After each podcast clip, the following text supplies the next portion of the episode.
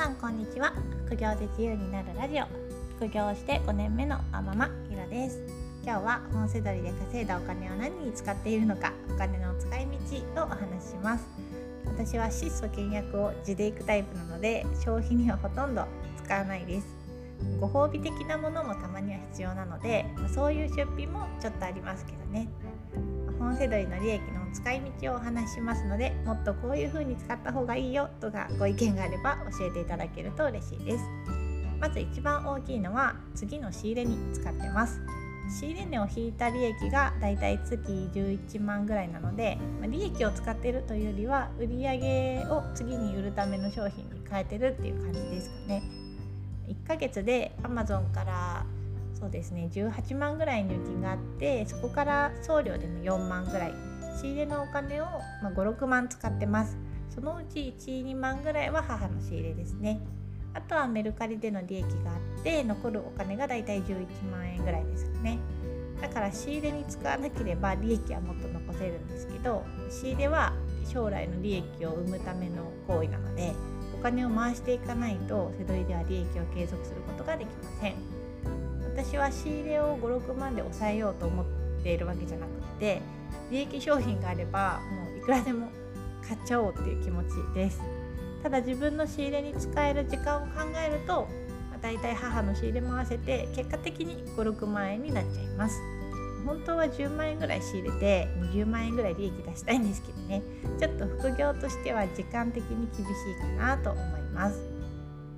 仕入れ資金は利益の使い道としては意味合いがちょっと違ったかもしれませんがそれ以外の利益の大部分は投資に回してます。私は全然投資に詳しくなくて投資はうちでは主人の担当です。だから私は主人にお金を渡すだけ。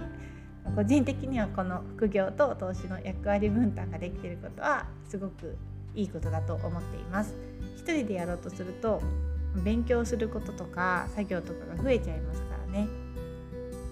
YouTube で有名なリベライでもお金にまつわる5つの力を伸ばそうって言われてるんですけど私が副業というか稼ぐ力に特化して主人が投資の増やす力の方に特化するそのやり方が今のところしっくりきてるかなと思います。それ以外にはほとんどお金を使ってなくってあとはご褒美的に自分が読むための本を買ったり家族で外食や旅行に行ったりします。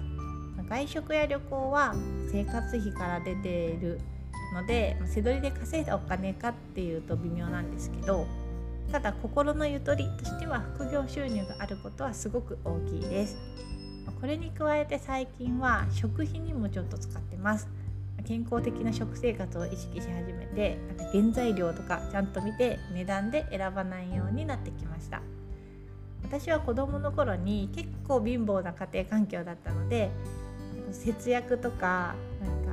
質素な生活が染みついちゃってるんですよね。だから自分に使うっていうのがちょっと苦手です。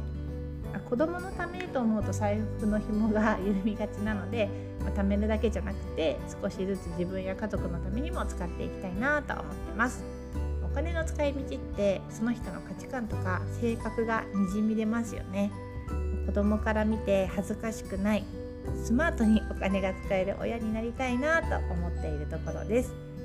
今日は本セドリとはちょっと離れたテーマになってしまいましたが最後までお聴きいただきありがとうございました。それでは次回の配信でまたお会いしましょう。ひろでした。さようなら。